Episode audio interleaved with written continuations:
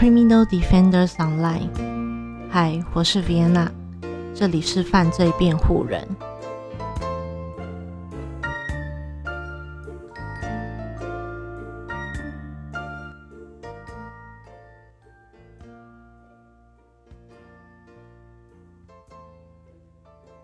嗯，我们继续，我就不问大家好吗？因为这也就是同一天 录的。我们继续往下看，呃，帮大家复习一下，我们呃上一篇上一个上一个 part 呢，介绍到的是呃介绍到是呃犯罪侧写师那个布鲁塞尔博士的。所谓的沙发上的福尔摩斯，沙发上的福尔摩斯。那呃，再来呢，要帮大家介绍的是呃行为证据分析法。那行为证据分析法呢，是由维特教授，呃，维特教授所发表的。那他其实是一个理科的硕士，那他也是一个呃私家的。私家的法庭科学和犯罪心理学画像学家，我不太知道什么叫私家的法庭科学。所谓私家法庭科学，就是它不是官方的嘛的这个意思嘛。OK，那呃，在作为一名呃法庭科学家和呃犯罪心理画家等专家。他与执法单位呢，他与执法部门以及全球的律师事务所都有案件上的往来哦，所以这个算不算是呃那叫什么专家证人的部分？他算不算是专家证人的部分？OK，那他对呃强奸、强奸和凶杀的案件的呃凶手作案手法习惯有非常丰富的经验，那可以说是这一方面的专家。那在一九九零年呢，着手对暴力犯罪和故意犯罪的行为特点进行研究。那他不只有理科硕士哦，他不只是犯罪心理化学画像学家哦，他还是拥有一个历史专业的呃历史专业的心理学呃学位，他有心理学学位。那其实他在呃嗯。读研究生的时候，理科研究生的时候，呃，通过所做的，哦，对不起，不是理科研究生，是心理心理科研究生。通过所做的研究和对被关押犯人的采访，他呃逐渐接受启发，将犯罪心理画像跟犯罪学理论还有法庭科学串联起来。呃，从而更好的对系列犯罪案件进行研究。那其实他是有发表一本书的，叫做《呃犯罪心理画像行为证据分析入门》。那呃这本书其实好像有中文版的哦。那本书的内容其实有二十八章，分别介绍了呃犯罪心理学画像的历史，那还有呃。犯罪心理画像的基本方法，跟还有从如何从犯罪现场，呃，找到证据，然后他伤害的形态、被害人犯罪行为、犯罪动机，还有犯罪人的特征等等的角度进行呃犯罪心理画像。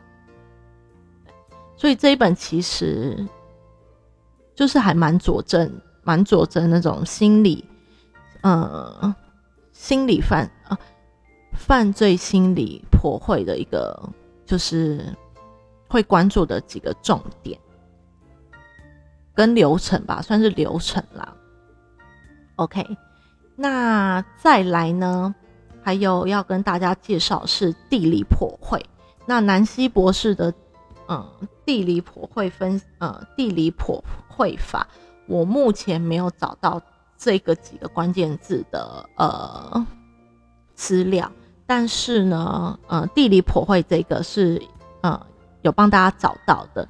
那它是呃地理普惠用一种呃专业的知识，经由了解犯罪相关的地点资讯，以预测犯罪人最可能的呃住居所，或是其他固定的地点，例如像工作地啊等等等。那此外呢，呃，侦查如果遇到连续性犯罪，但是有很多可疑的嫌犯的时候，也可以用呃，也可以将可疑的嫌犯住加上画上地图，一一标明，并将嫌犯的程度加以排序，就是以地理的部分跟嫌犯的呃固定居所加以排序，以拟定相关的呃侦查策略。嗯，这个应该是我们之前说，就是他可能他可能他作案的地点会是。我之前有听到说什么在出差的路上，或者是住家的附近。那比较有心机一点的话，可能是住家附近方圆几里外，但是呃，又基于可能对地点的熟悉度，所以呃，这个两就是几个点加起来的话，是不是就可以呃侦查出可疑嫌犯的一些？呃，就是锁定目标的可疑嫌犯啦。OK，那呃，这个部分，这个以个别学者说明心理普惠学家的发展，这个部分就跟大家介绍到这里。那接下来呢，我们讲到第三点，是以具体的资料去验证科学心理普惠的实用性。那这里呢，其实也就是。呃，这个推荐文里面说这是最迷人的地方，为什么最迷人？因为它就是它就是用呃具体的侦查资料。嗯，我想大家喜欢看，嗯，喜欢听，喜欢看所谓的呃犯罪犯罪案件，除了那些惊悚的故事，你觉得更刺激的是他们在办案的这个过程吧？办案的那些资料会觉得哇，好系统性啊！哇，这个如何去判定这个人有没有犯罪等等等的这些过程？那呃，推荐文也说，这个也是他认为认为整本书里面非常迷人的地方。那呃，尹内博士呢会先以英国的研究呃作为开头，因为尹内博士本身是英国人啦。那呃，说明如何准确的破会呃强奸犯。约翰达菲的这个案件，如何用心理破会，呃，准确的去破会这个案件，在以加拿大的案件展现出地理破会技术如何精确的协助警方逮捕到呃杀害年轻女子的这个案件，那还会以美国的行为证据分析证实，这个方法可以帮助警方缩小范围。最后逮捕到泰德邦迪，那又可以以瑞士的呃犯罪语言分析方法，印证这个方法能对减少警力无谓的浪费，精准的逮捕到瑞士炸弹客。我等一下讲一下这瑞士炸弹客，我们要跟大家介绍这个，可是我在查这个资料的时候，我有发现一些就是小 tips，想跟大家。分享，那呃有凭有据，令人目不暇接，却又如影历历。然后呃，其实让读者在环游世界的过程中，呃，利用心理破会这些案例，然后可以理性并了解心理破会的范畴。那呃，广泛的描述他的呃侦讯、谈判、见识等各领域的呃各领域。还有仪器的部分，所以这个不止你可以看，就是你不止可以所谓的知道心理的状态，或者是整个办案的过程，然后你也可以看到协助这个办案的仪器。我在想说是测测谎器嘛，还是等等等。OK，那不过却很特别的说明了心理破会技术与这些呃领域的结合运用的新的发展。那呃。其实就是在，嗯，在后期啦，后期蛮多，嗯，我不知道国内怎么样，可是国内是有发展这个，发展这个所谓的判犯罪破会、犯罪侧写的一个，呃，一个领域。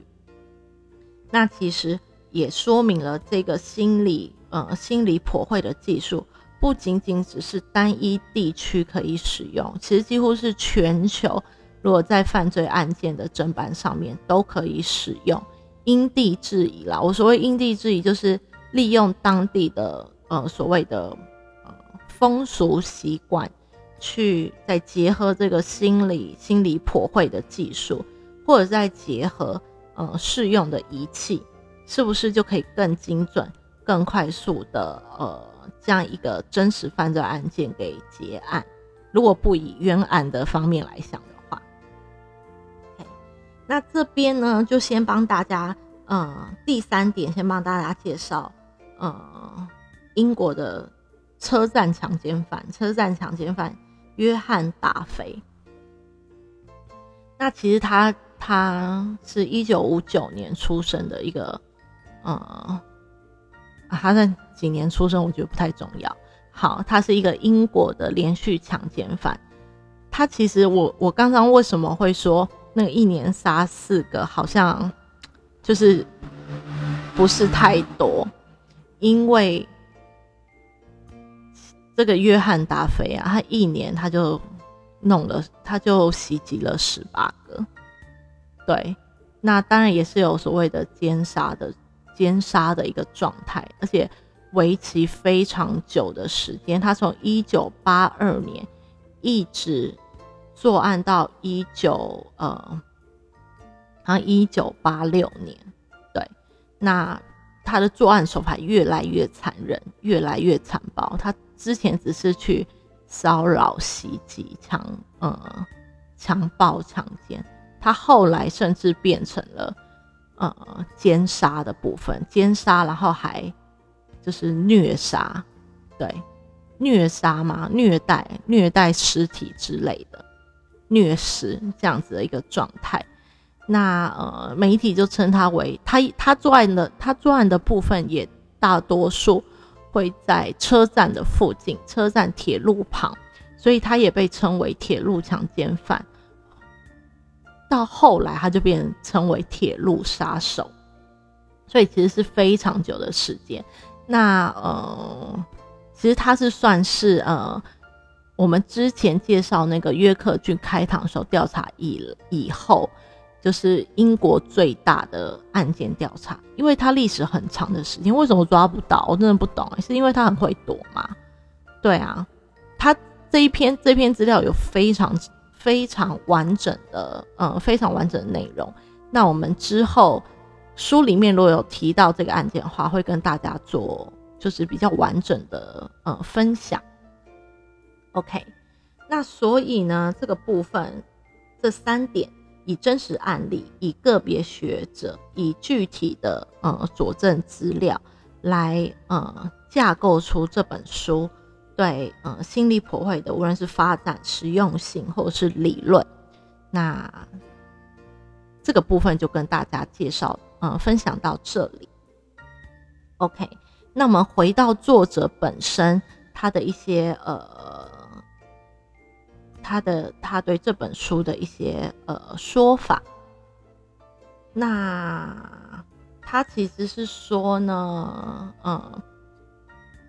其实长期以来啊，长期以来，就尹内尹内博士说，长期以来呢，大部分研究都是比较浅显的，那主要都针对辨识呃知名犯罪者的身体特征的方法。其实这就是呃，可能被害者说出他在被骚扰，或者是知呃，或者是处于不好的行为的时候，他看到的。那个犯罪者的特征等等等，类似比较这种比较浅显的一个呃辨识方法。那其实呃，尹内博士认为，在调查和呃预防犯罪上的价值其实是有限的。但呃，随着人人类心理的开始，人类心理开始被关注，然后开始被发展。呃，注意力其实已经转向辨识呃犯罪犯罪者的思考模式，进而降以这个这个方式进而降低他们未来犯罪的几率，或者是犯罪发生之后能不能改变他们的可能性。那其实，在呃过去的一百年，过去的一百，他是二零零三年写的哦，所以所谓的过去一百年，执法单位已经明白，呃，针对不特定的主体的特定行为的分析，他这边有提供一个叫 UNSUB，那这个部分的话呢，呃，称为不明确人。不明确的呃嫌疑人，他们就会用 UNSUB 作为代号，可以提供犯罪者的生理特征、年龄、教育、社会地位及其他的因子，以协助呃协助调查员缩减必要的呃调查工作范围。其实就是把这些特征集合起来，然后找出一个呃比较符合这个特征的嫌疑犯。那一直到最近呢，因为呃桌上型电脑的普及，然后让这个这种必须处理大量呃大呃大量资讯的这个方法变得更便利。那呃这个方法原本被称为犯罪剖析，呃也称为犯罪破会。那这些判断的基础是一些呃临床实验的经验。大部分靠直觉。那在欧洲国家，其实很多人、很多探员、很多侦办都还是靠直觉。那特别是英国，嗯，隐内隐内博士有感而发。特别是英国，就是靠还是靠这些直觉。那但是利用这种大数据的分析，利用呃电脑电脑的普及，这种大数据的分析，在美国联邦政府跟加拿大皇家。骑警局的研究下，其实已经有重大的发展了。那这两个机构其实很早就开始使用电脑分析资料。那呃，现在更，他所谓的现在都是二零零三年哦，现在更是进步扩张到地理普惠分析法上面。那像是呃。那这种警察的电脑系统其实也发展出了像是呃内政部大型调查系统啊，或者是呃中央化分析中央化分析小组对照杀人专门技术及管理。那这个部分的话，就是英国英国在呃英国在约克郡开膛手这个案件的失败下所发展出来的一个电脑系统。稍等一下，会帮大家介绍一下。那呃，关于是谁发明了心理或犯罪破坏这些用词的问题呢？其实呃，尹内尹内博士有去关心一下。那呃，在一九在一九七三年的美国联邦调查局的呃行为科学小组呢，就有呃。以及一九八四年的暴力犯罪逮捕计划，就第一次将这个系这个技术系统化。那其实也是大家所公认的。那是因为联邦呃美国联邦调查局的集中火力，在呃连续谋杀案或者是连续强奸案、连续绑架案中，所以其实呃大部分的注意力都放在身体的暴力上。但是随着这些呃警调机构的，就是技术啊设备的更新，呃，即使是这这类的犯罪调查，也开始渐渐使用类似的技术。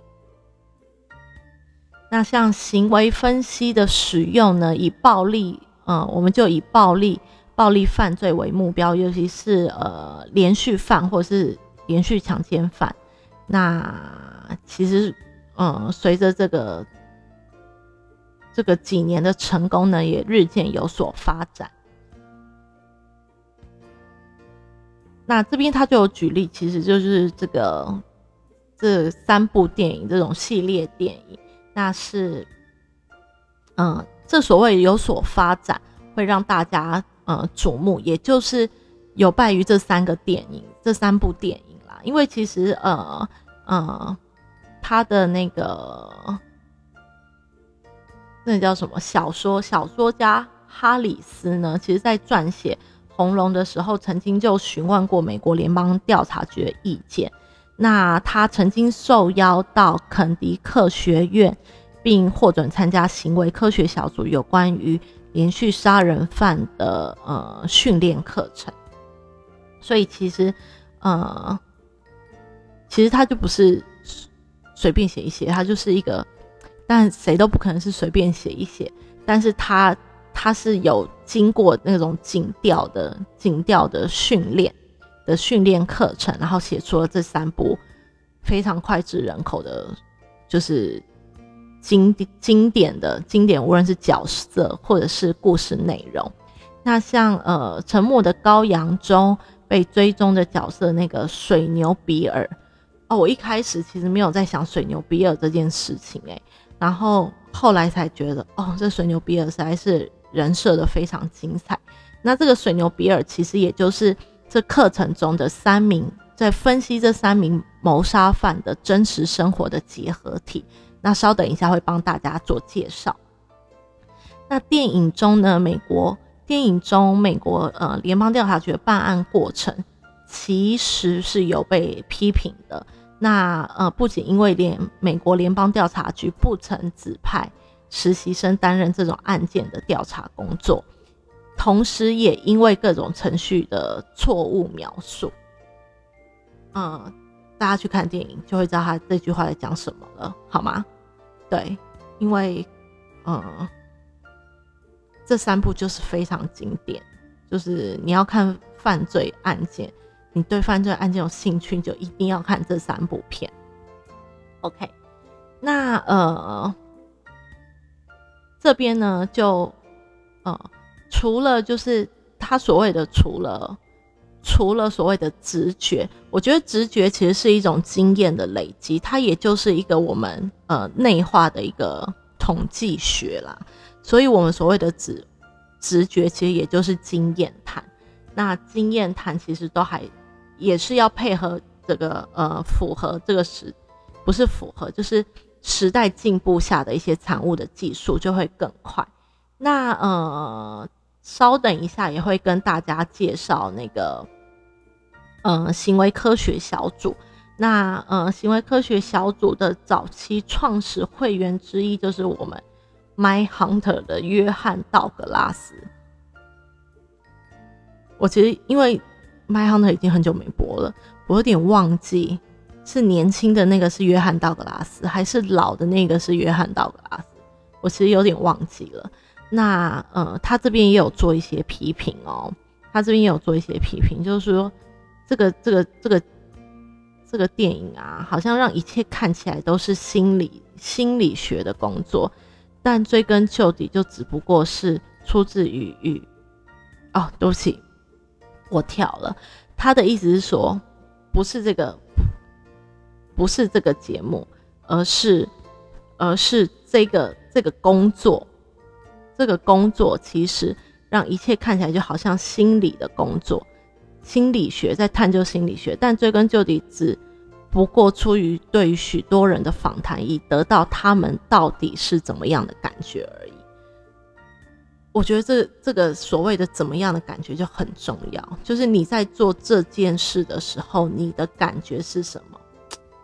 其实这不是也就是一点点心理的感觉吗？我觉得要再更深入的去了解他这句话所说的意思是什么。那除了现在广泛使用的行为分析技术外，在讯问及危机谈判上也有极高的价值哦。仍需仍有许多嗯其他的研究方法是以非特定犯罪的人格及思考程序为重心，以得到他们是怎么样的感觉。嗯哼，OK。那其实，在这本书中呢，焦点其实还是放在呃言辞和书面上的沟通。那方法还是以心理语言学跟文本分析及呃笔记分析为主。OK，那这个就是呃尹内博士在序言中跟大家大致介绍一下。呃，这个本书的再介绍一下这本书的内容，跟他想要跟大家呃一起呃分享探讨的呃一些理论或者是一些方法是什么。那这边的话呢，就引内博士的序言，然后帮大家介绍一下序言中的一些，呃，无论是我们刚刚说的水牛比尔啊，或者是呃约翰道格拉斯啊，是怎么样的一号人物嘿那呃，先帮大家介绍一下刚刚有提到的呃，英国的，就是。犯罪系统，那这个部分呢？这个部分就是呃，内政部大型重要查询系统，那简称叫做 HOLMES，那是一个主要由英国警察用来嗯调查重大案件，像例如嗯，不只是不只是所谓的连续杀人案件，例呃那种所谓的经济犯。高额诈骗的那一种，也算是呃重大案件的资讯技术系统。那这个系统其实是由民间融资提案下，那警察资讯组织开发的一个单一的应用系统。那这个系统还有一个很有趣的别称，叫做洛克夏福尔摩斯。对，我觉得好好玩哦，就是。就用这个系统，因为这个系统也是收集大量的资讯嘛。那其实福尔摩斯不是，也就是观察大量的资讯，然后把它拼凑成一个过程，或者是拼凑一个真相这样子。那呃，其实他在呃一九八五年推出，那其实它有一代、二代。那一九八五年，它除了是呃协助高级调查官去管理或调查重大。呃，严重罪行的复杂性以外，它其实对于呃灾难管理也是可以被应用的。那在一九四九年跟二零零四年都有做呃新的一个改版。那它除了就收集公众或者是调查官或者是来自于各地的所有资讯。那将这个资讯呢，集中在一个名叫重大事故室，叫 MIR 的一个行政中心，然后以协助呃，以协助进一步的调查行动。那我刚刚有提到他所谓的灾难管理，那也就是灾难发生的时候呢，系统能透过警方临时设立的伤亡局来呃提供协助。此外呢，系统还可以，呃，还可以集中资源，以便有效的处理在高峰期间，就是呃灾难高峰期间，公众想要查询或呃回报失踪人士的一些资讯。OK，那再来呢，帮大家介绍这个呃美国联邦调查局的呃行为分析小组。那其实它是呃美国联邦调查局。呃，国家暴力犯罪分析中心呃下的一个部门，那它总共有几个部门？一是呃行为分析，那用来呃用来反恐跟呃做威胁的评测，那这是行为分析一组。那行为分析二组是呃用来呃调查伤害成人的案件。那呃，行为分析三组呢是用来呃侦办伤害儿童的案件，那跟呃暴力犯罪弃捕计划叫做 V I V I C A P。那书里面是说 V C A P 啦，我不知道这两个是不是有关联，因为 V C A P 我没有找到，我只有找到 V I C A P。那稍等一下会跟大家介绍 V I C A P。那我们继续回到，就是呃，美国的这个暴暴力犯罪呃犯罪分析中心。那该部门呢，就是在运用行为科学来分析并协助犯罪调查。那主要的任务是提供行为基础调查和透过呃个案的个案的案例经验调查跟。训练应用时的时效性的案罪中，嗯，以提供作战的保障。他会说到作战保障，其实我们刚刚已经说了，行为分析一组，它其实是有具有反反恐威胁的评测嘛，所以他才会把它扩大成所谓的作战保障。那特别是涉及有关于暴力倾向的案件，那其实刚刚说的行为分析一组、二组、三组、四呃三组也都是呃呃侦办这种暴力倾向的案件，好，只是把它分门别类一下。那接着呢，就是呃接着帮大家介绍一下 V I V I C A P，那这个是我直接在那个那个什么 Texas。的警局州警嘛，算是州警局所查到的一个资料，所以应该是应该是呃蛮蛮有可信度的。那它其实 V I V I C A P 是美国联邦调查局 F B I 的一个部门，呃，那负责分析敏感的呃犯罪和性犯罪，分析敏感的犯罪和性犯罪。敏感的是，就是很容易被激怒嘛？还是他哪里敏感了？OK，那呃，组织上的重点事件，呃，响应小组，那还有国家暴力犯罪分析中心内，那呃，其实 VICAP 这个网络维护的呃重大暴力呃罪犯案件，在它。最大调查库是在收集和分析相关的，例如凶杀啊，或者是未遂，或者是怀疑怀疑的一个呃秘密性的、随机性的、机动性的及呃美国当地性质的这些讯息。所以其实呃已知或者是已经怀疑的这种呃这种所谓的。性性性侵犯者，或者是呃失踪人员、失踪人员案例的可能性，或者是下落不明，或者是身份不明的人人类遗骸，或者是已知死亡或怀疑是已经死亡他杀的这个部分，都会被纳入在 VICAP 的这个部门里面。那所以其实，所以其实他算，他也算是一个呃，这种嗯性犯罪啊，然后或者是连续犯罪，或者是他甚至有怀疑，哎，就是嫌疑犯，或者是呃未遂。我在想说，他如何知道未遂？未遂可能是他先抓到了嘛的这样这样的呃案件的一个讯息库。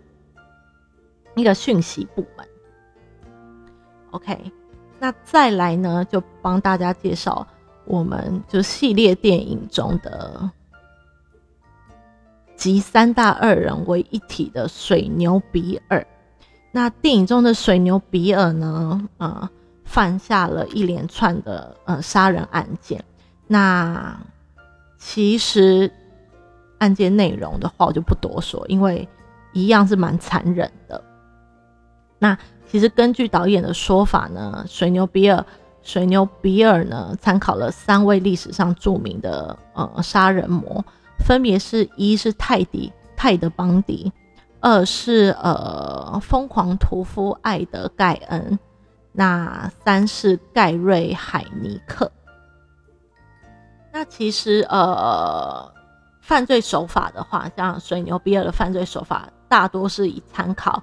呃，泰德邦迪的犯罪手法，那呃，再来的话是呃，电影中有将女性囚禁在地下室的情节，则是采自于呃，就是杀人魔盖瑞海尼克。那大部分角色的性格啊，或者是角色的大部分的呃呃，就是状态。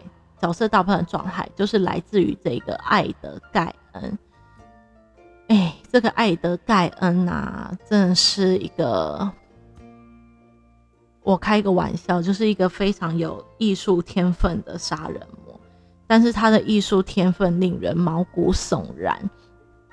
那呃，因为他的讯息实在是他的讯息非常多，当然非常多，多到很多就是惊悚的照片也都会被你查出来。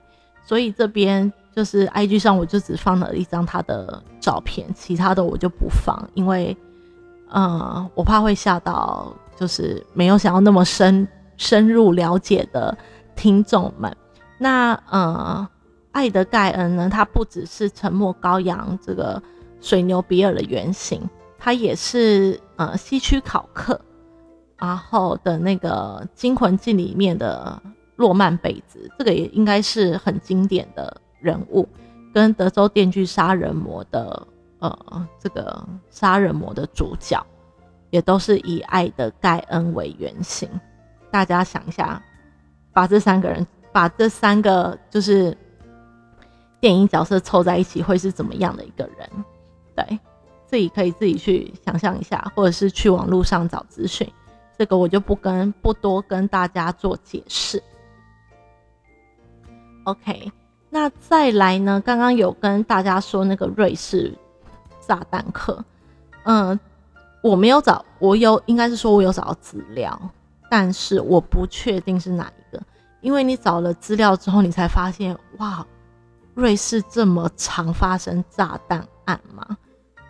而且，呃，他们据统计啦，你你想，瑞士看起来就是一个世外桃源，好像什么幸福城市也是瑞士，但他们却有这么多的炸弹案。那这么多的炸弹案，有有时候其实很多很多很多原因是来自于一个无想要提倡一个无政府的状态啦。那，嗯。就是截至为止抓抓到的呃罪犯也大部分都是呃外国人，就就瑞士本地人来讲，大部分也都是外国人。然后我就心里想说，这些外国人到底就是管瑞士要怎么样？是是准备定居下去，想要制造自己的乌托邦吗？还是怎么样？为什么要做这样的行为？那因为我没有多看资料，一样也很多。那呃，先为大家介绍一下。OK，那再来呢，就是那个心理破会最就是美国蛮重要的人物，就呃约翰约翰道格拉斯。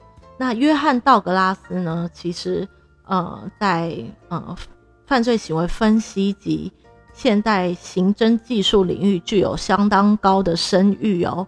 是美国联邦调查局的著名特工，那对抓捕美国美国连环杀手就是非常会抓啦。对，那有现代福尔摩斯的美誉。我们现在好像就是就是你很会做这种事情，就会被称为福尔摩斯啊、夏洛克之类的。对，所以。大家要分清楚，沙发上的跟现代的是不一样的两个人哦。OK，那在一九七七年呢，呃，道格拉斯被调入行为科学课。那呃，当时该课的主要精力还是在于教学，其实很像我们开始看《My Hunter》Hunter My My Hunter》的时候，它的一开头就是一个呃所谓的教学的一个情景。那正是呃。道格拉斯深入研究犯罪心理学的一个时候，那与在他在与呃在押的几十名重犯访谈后，系统总结出一套对呃罪犯侧写的一个方法。那在他的努力下呢，在一九七八年，FBI 正式批准了行为科学课，为各地警方人为各地警方人员提供。呃，犯罪心理侧写的咨询，那于是他也成为了呃第一位呃专职侧写的 FBI 探员，也作为一个首席的侧写师，侧写师，OK，那以呃以协助警方破获多起的重大案件，那也为 FBI 挑选并训练更多的侧写师。侧写师。那在一九九零年呢，道格拉斯在美国呃美国调查局行为分析小组的前身行为调查支援科中，呃负责主管一职，担任科学科的主管。那正式呃正式更名为调查资源科。那也在一九九五年呢退休后写下了《My Hunter》，终于就是念对了，《My Hunter》心灵神探，《My Hunter》。那其实美剧的那个犯罪心理编剧也参考了书中的非常多的资料。那他的著作也不只是这呃，他的著作也不只是这一本。他也有非常多的像呃犯罪分类手册啊，或者是从哈佛来的大学杀手、破案之神、黑暗之旅跟恶夜之谜等等等，都是他的著作哦，超级多诶，破案之神好像有出中文版的，那呃，My Hunter 就是在 Netflix 上有两季，大家可以去看。我认为第一季永远都是最精彩的。但是我会推荐两大家两季都看，那嗯，直说就是第一季非常的精彩。OK，那呃，目前的话呢，推荐文跟序文也就帮大家介绍到这里。呃，里面的一些呃一些所谓的关键字，或者是关键机构，或者是关键人物，那。也帮大家嗯做一个小小的介绍。那在之后，如果看书再出现了这一些人事时人事地物的话，大家就会比较有印象。OK，那今天就到这里喽，就这样，拜拜。